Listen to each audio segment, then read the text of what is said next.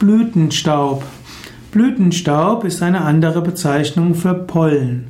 Blütenstaub ist in der, sind, ist in der Botanik die Bezeichnung für kleine, mikroskopisch kleine Körper aus den Staubbeuteln der Blütenpflanzen. Blütenstaub sind nichts anderes als die männlichen Geschlechtszellen beziehungsweise die Träger von männlichen Geschlechtszellen. Blütenstaub ist oft eine Art mehlartige Masse, die in den Samenpflanzen gebildet werden. Dort gibt es die Pollenkörner und der Pollen ist ein Sammelname. Die einzige, einzelne Mikrospore ist kein Pollen, sondern ein Pollenkorn.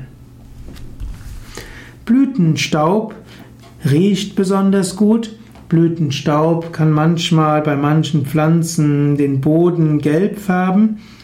Blütenstaub kann aber auch bei Allergikern zu Allergien führen.